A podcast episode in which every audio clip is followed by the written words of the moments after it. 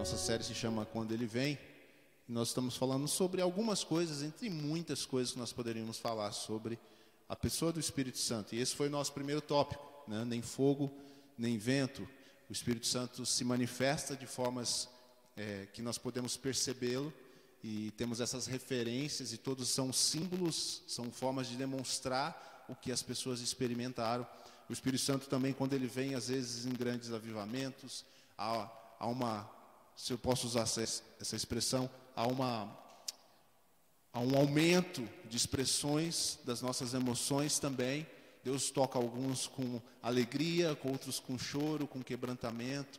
Existem muitas situações e manifestações diferentes quando em momentos de, de, de avivamento ou momentos de despertamento, Deus vem sobre nós. Então também cabe muito bem na frase quando Ele vem. Né? Quando Ele vem, algumas coisas acontecem. Ah, falamos também sobre outro aspecto do quando Ele vem, que é a capacitação do Espírito Santo, né? com o poder do Espírito Santo. Nós falamos sobre dunamis de Deus semana passada, que é o poder que vem com a pessoa do Espírito Santo. Quando nós recebemos o Espírito Santo, nós estamos recebendo também poder do alto.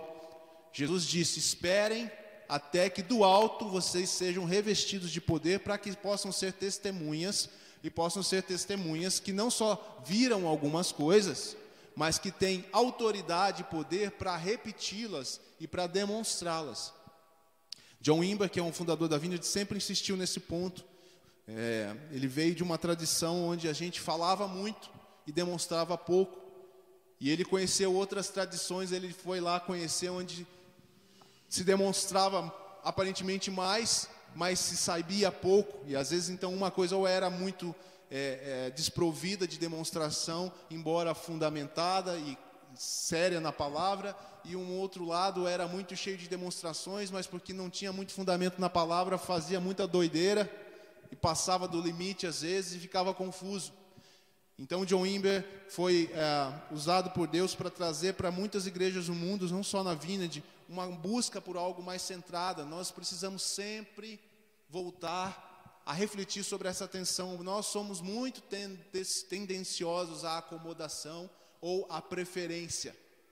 O desafio será sempre crescer no conhecimento de Deus, para poder representá-lo bem, mas também buscar formas de demonstrá-lo com autoridade e poder, que revela verdadeiramente o reino de Deus em todo o seu aspecto. A pessoa do Espírito Santo conosco, a habitação que nós somos, o enchimento do Espírito Santo contínuo para sermos testemunhas, propósito. Deus que nos capacita sempre com um propósito, não é somente para nós. Eu trouxe aqui um texto que eu, na verdade, ia compartilhar semana passada, mas acabou que a gente não teve tempo. Só para fechar essa parte, essa primeira parte do impacto da vida do Espírito Santo, da vinda do Espírito Santo, eu trouxe aqui um exemplo de um homem de Deus famoso, Jonathan Edwards, um homem que viveu por volta do ano 1740, 1700. E ele fala, ele tem uma frase muito bacana que eu trouxe para nós aqui. Diz assim: olha só.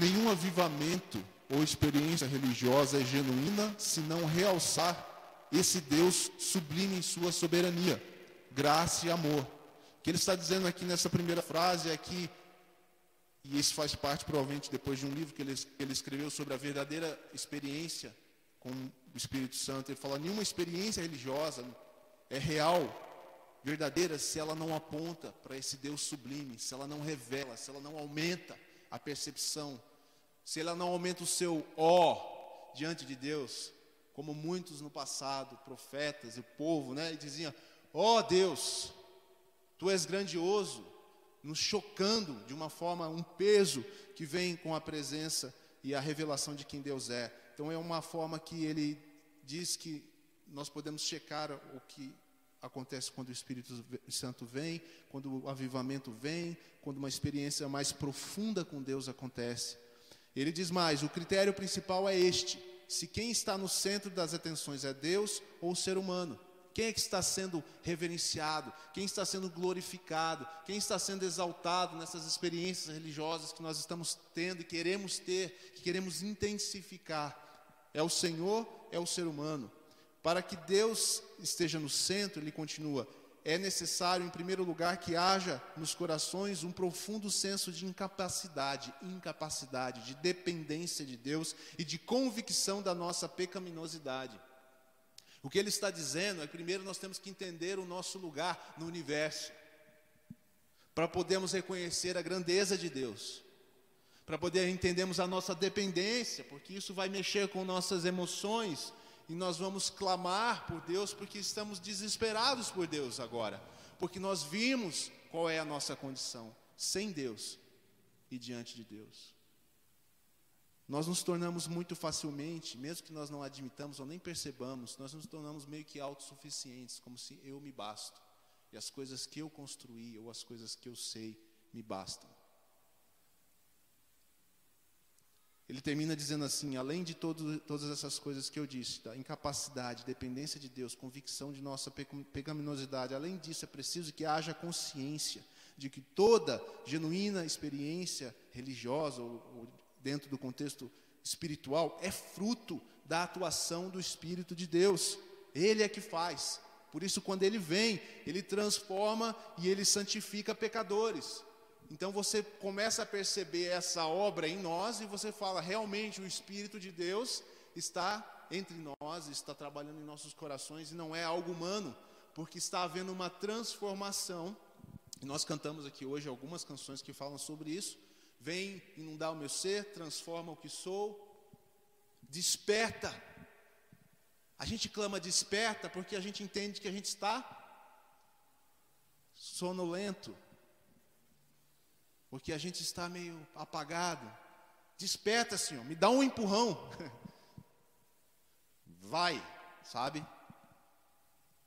Senhor, faz alguma coisa. Eu entendo a minha situação. Então, então, essa é a atuação do Espírito Santo, ela transforma, ela santifica pecadores, ela capacita-os a amar e honrar a Deus em suas vidas. John Wimber também tem uma frase sobre isso. Ele diz que quando se fala de despertamento e avivamento e essa presença de Deus vindo verdadeiramente sobre o seu povo, isso envolve também a mudança da sociedade ao nosso redor. Um cara que a gente conheceu chamado Gregório falava muito sobre isso. E eu nunca esqueço essa frase dele, porque ele disse que visitava às vezes igrejas e as igrejas falavam assim para ele: Pastor Gregório, nós temos avivamento na nossa igreja. Ele falou assim: Não, eu vou imitar ele, tá bom? Que é muito legal o jeito que ele fala, porque ele era gringo e não fala português direito, mas é engraçado. Vocês não têm avivamento aqui, não tem avivamento aqui, porque tem um bar do lado da sua igreja. Como tem avivamento na sua igreja, se tem um bar do lado da sua igreja? Não é avivamento isso. É outra coisa. John Imba dizia: sem mudança da sociedade, não podemos alegar verdadeiro avivamento. Se o, avivamento é algo que fica preso dentro dessa igreja, desse lugarzinho aqui, ele não é um verdadeiro avivamento, mas pode ser um despertamento. Pode ser um começo de algo de Deus para levar algo maior. É engraçado que a frase de John Imber é: Eu nem sei o que nós temos, quando nós temos algo chamado avivamento, mas que não atinge a sociedade. A história das igrejas vinhas é uma história de um despertamento, de um avivamento que explodiu na região, com conversões no estilo Novo Testamento, ali em Pentecostes. Temos imagens lá daquela época, não só da Vineyard, tá? Eu estou usando aqui porque é daquela época, mas o movimento Jesus Movement, com duas, três mil pessoas sendo batizadas na praia. Você já pensou? Isso é um verdadeiro avivamento. É lá que nós queremos chegar. Mas eu gosto da frase do John Edwards que diz que quando o Espírito começa a vir e atuar em nós, ele nos transforma, ele nos santifica, ele nos capacita a amar e honrar a Deus em suas vidas. Abra sua Bíblia em Lucas 7, eu quero usar o exemplo muito bonito. Essa, essa, esse texto ficou na minha mente já há umas duas semanas, enquanto eu, eu refletia sobre o que exatamente eu ia falar, nesse episódio que se chama amo amar você. Não é uma reunião sobre casais hoje, tá bom?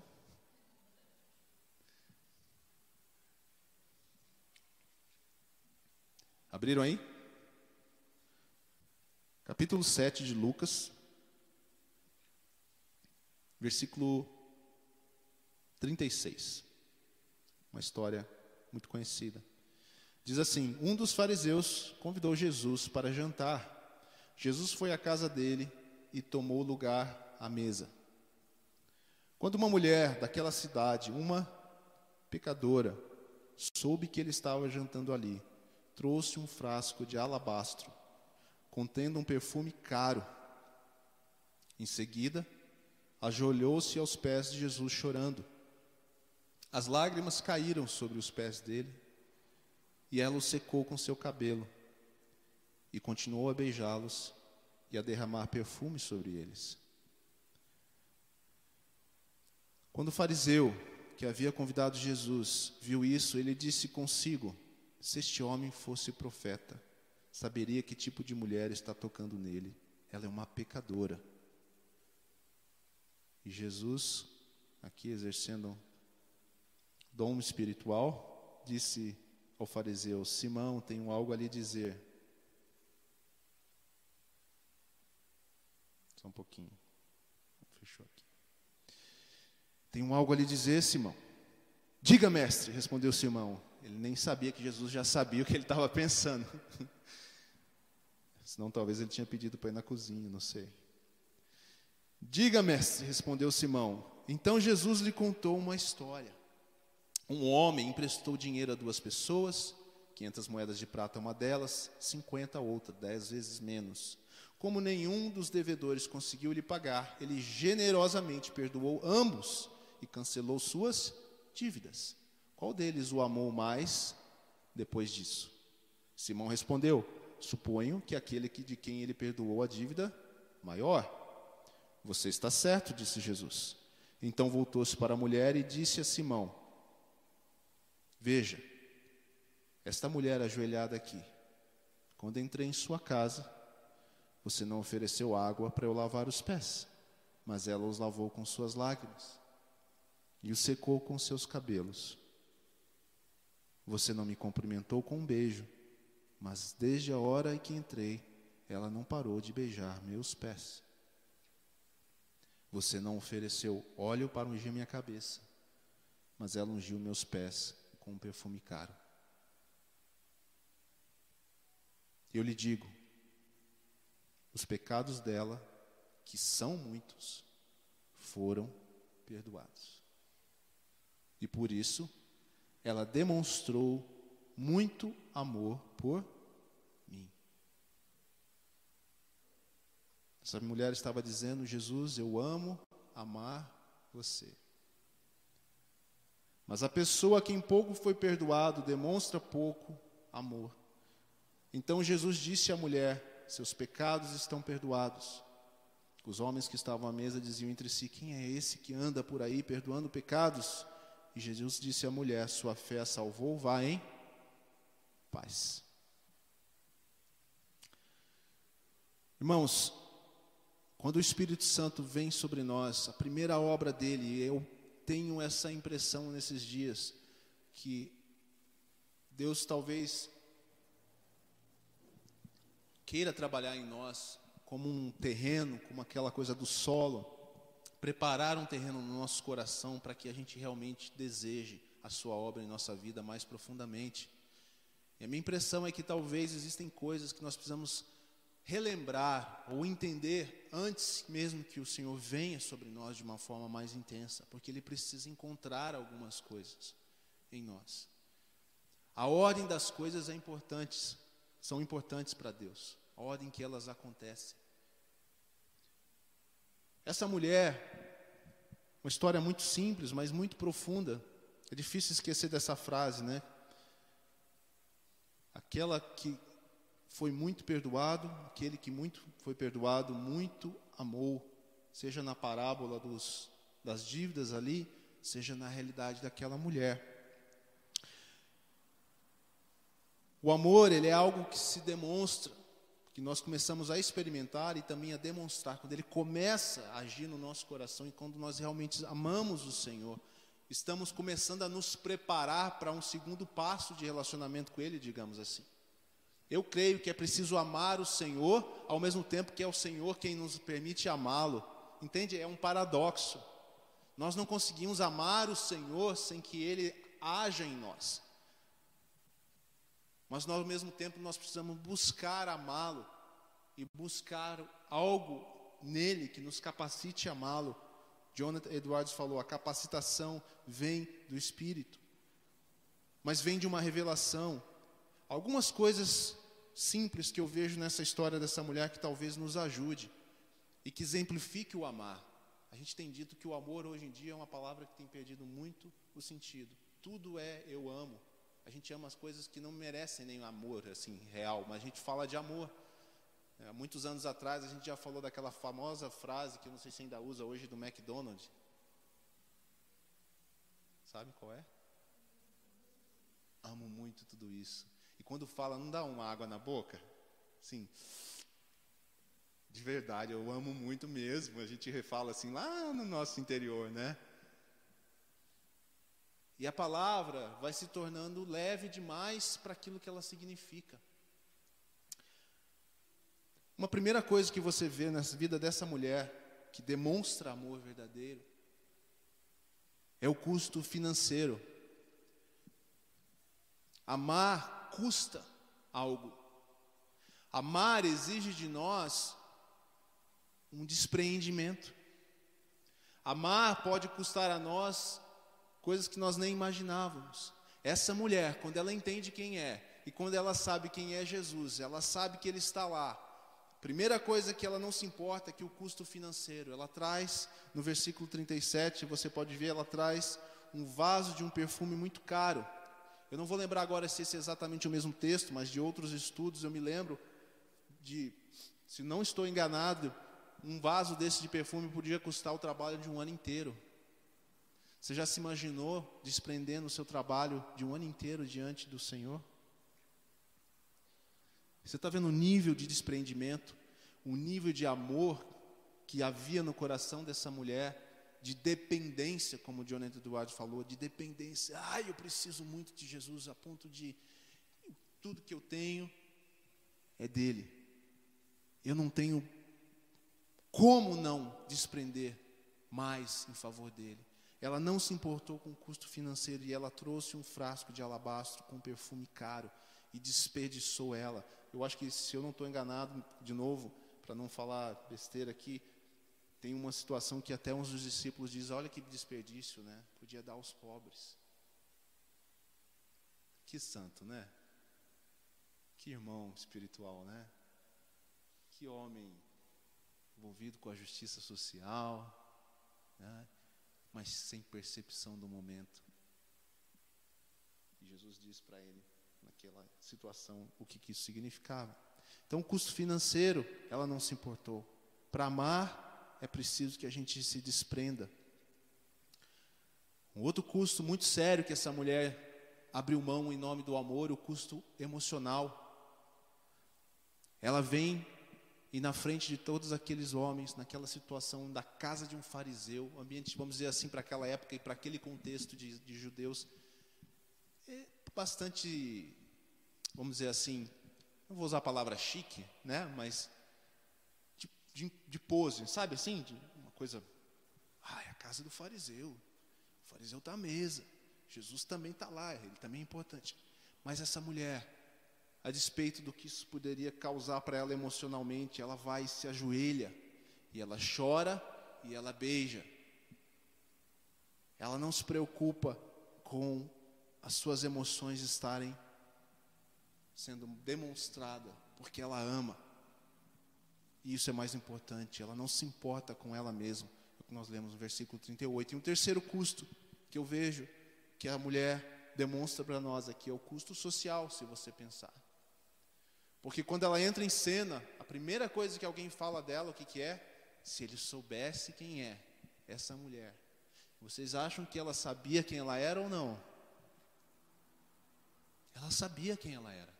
Ela sabia que, a priori, aquele lugar não pertencia a ela. Ela sabia que não era para ela, ela sabia que ela seria acusada, ela sabia que ela seria é, tratada da forma como ela sempre era vista.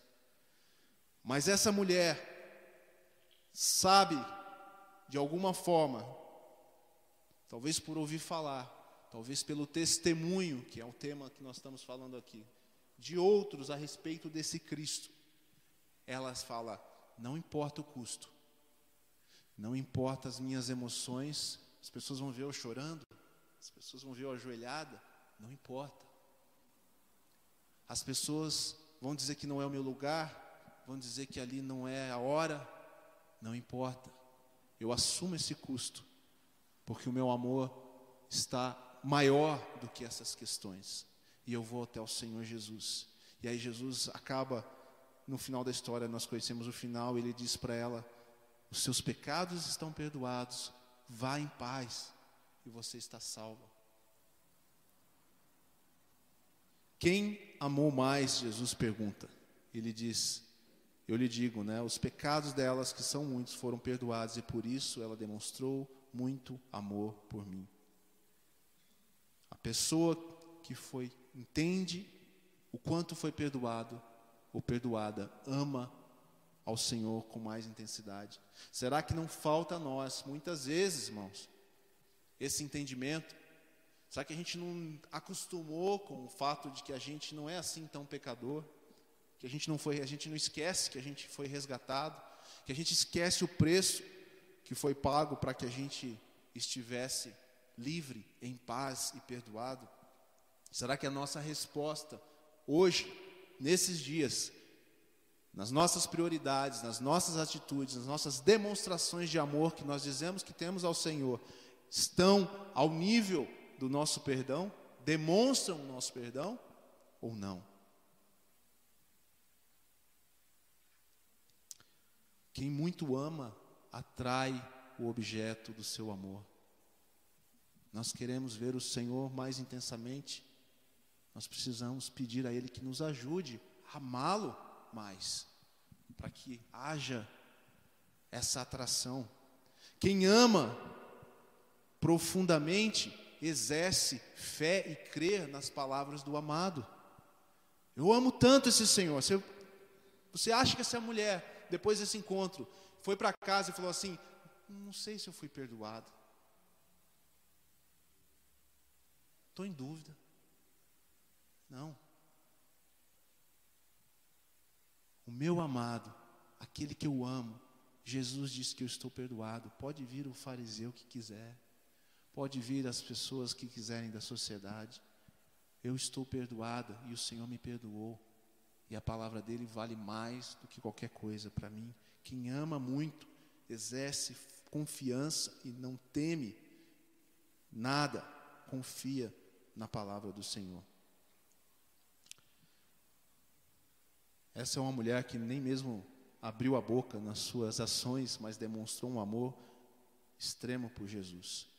Não ligou para o custo financeiro, para o custo emocional ou social, que aquela experiência com Deus, com o Senhor Jesus, né, é, traria para ela.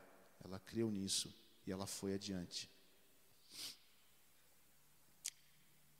Nós queremos experiências com Deus mais do que apenas conhecimento sobre Deus. É somente esse, essa experiência com Deus que nos fará verdadeiras testemunhas do Senhor, com autoridade. É você poder dizer: Eu conheço Jesus. Eu conheço Jesus, eu não sei sobre Jesus apenas. Qualquer um pode ensinar a alguém um conhecimento. Se eu der um livro sobre Jesus, tem um folhetim pequeno assim do, do grupo lá do grupo Alfa, bem legal, que chama Quem é Jesus?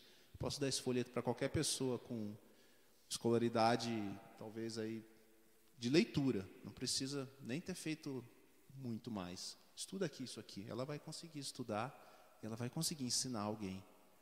Mas só as experiências com Deus que nos trazem verdadeira autoridade, essa intimidade da experiência é que faz diferença no testemunho.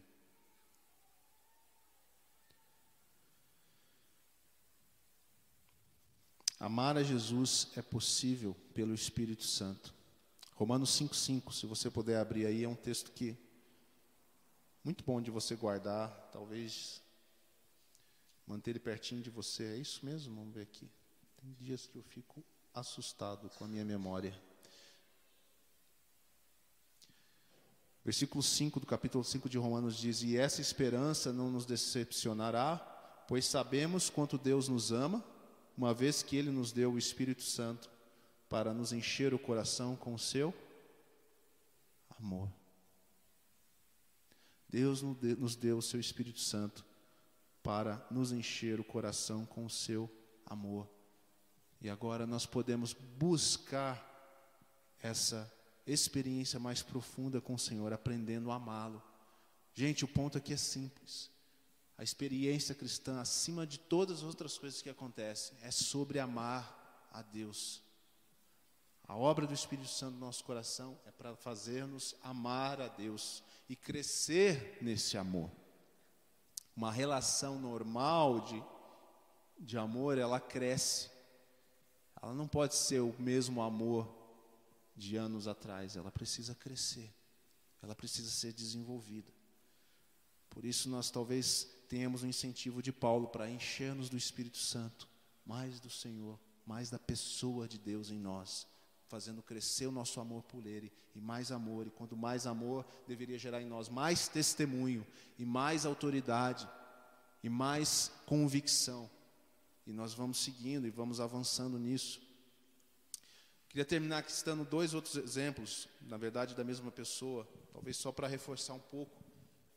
Eu gosto muito desse exemplo também, que é Pedro.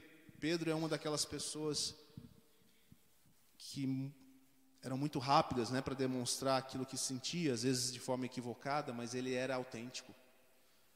E em João 6 nós lemos que Pedro, ao no encontro com Jesus, alguns discípulos que estavam por perto, assim, caminhando com ele, não aqueles mais da intimidade, num primeiro momento de dificuldade na vida cristã, eles começaram a ir embora.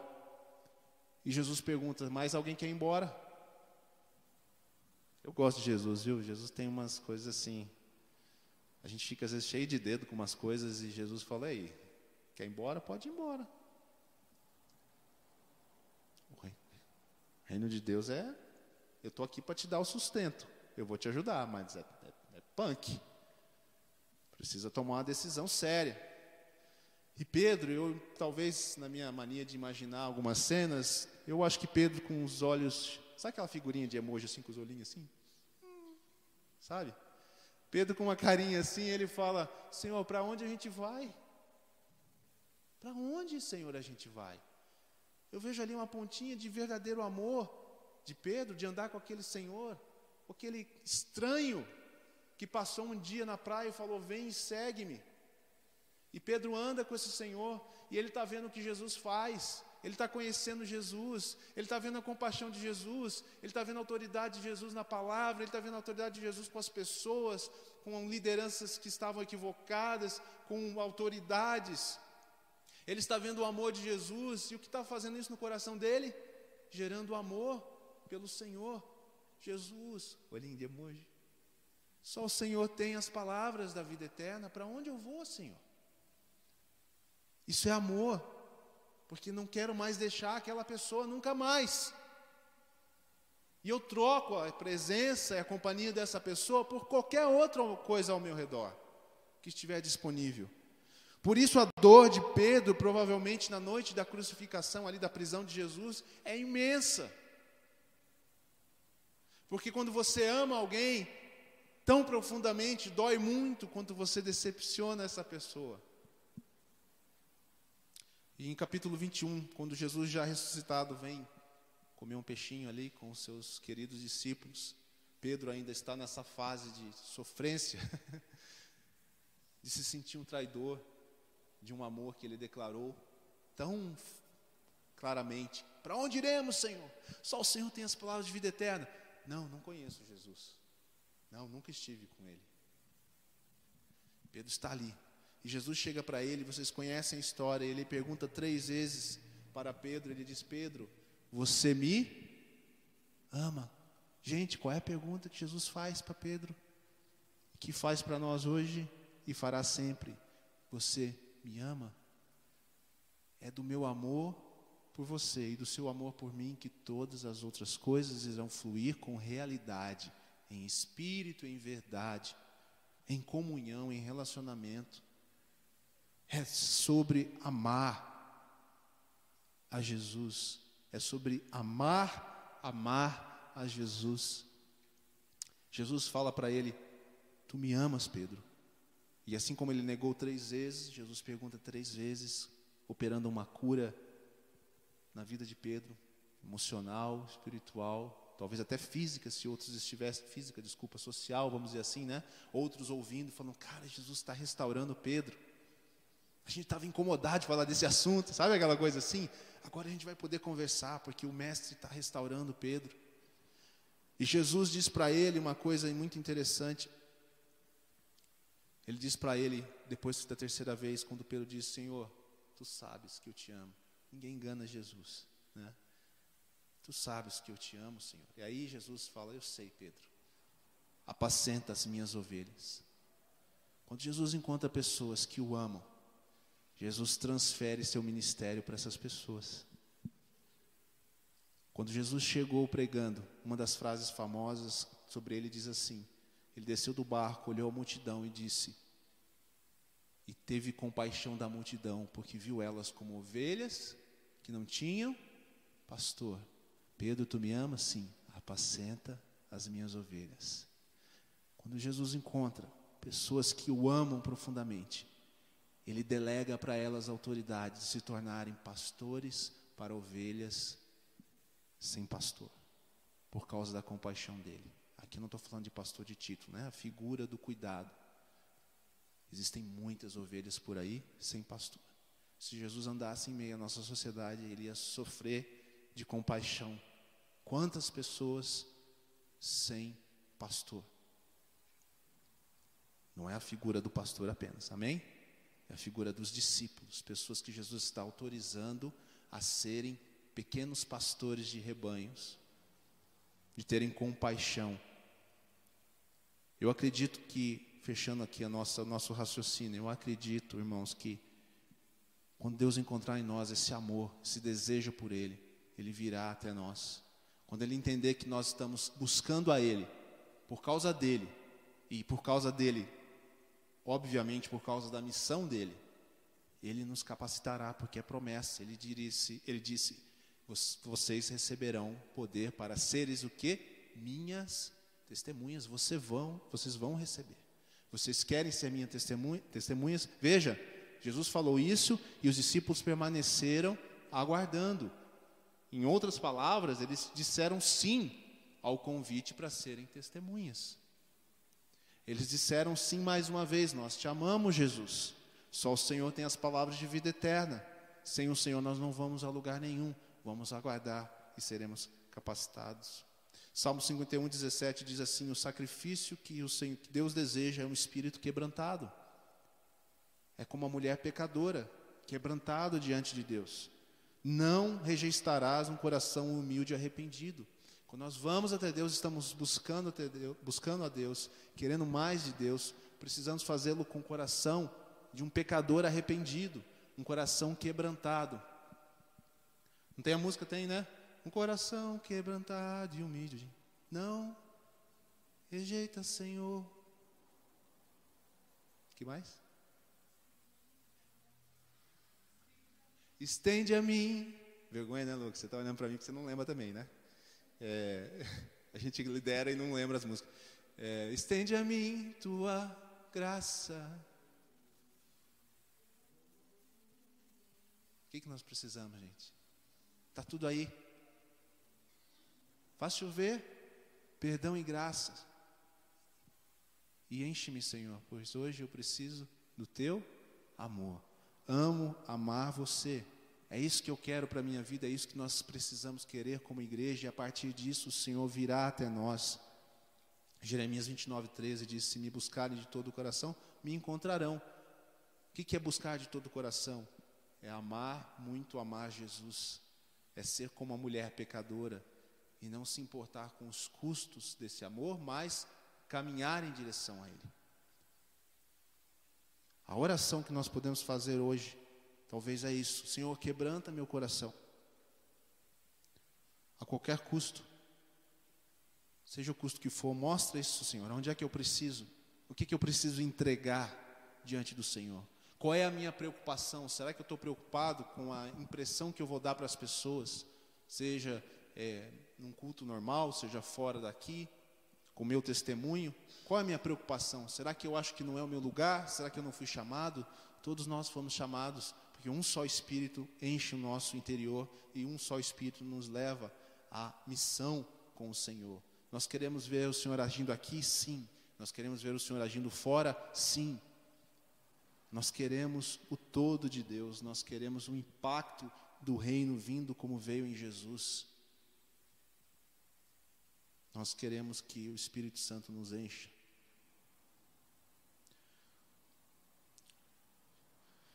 Uma outra música que me lembrou muito essa semana antiga é uma música da, da Greta Lira, é uma música da um dos CDs da Vina de Antigo que chama Quero Amar Você. E ela fala assim: Quero amar você com toda a minha vida, Senhor. Quero amar você com toda a minha vida, Senhor. Mais profundo que palavras. Quero expressar meu amor. E ainda mais sincero com o coração quebrantado. E ela termina clamando no coro: Desperta a minha paixão, o amor que acende o meu coração. Para mim, essa música aqui, eu arrisco perguntar para ela um dia se você estava lendo Lucas 7? Não. Talvez ela estava lendo Lucas 7 e essas palavras vieram. Quero amar o Senhor como aquela mulher amou o Senhor. Encontrar o Senhor. O Senhor não a desprezou, como diz os textos de Salmos e Jeremias, o Senhor olhou para ela no meio daquela situação social. Ele interrompe e ele dá toda a atenção para ela e ela vai para casa em paz. Amém? Amém. Que Deus nos abençoe nesse caminho.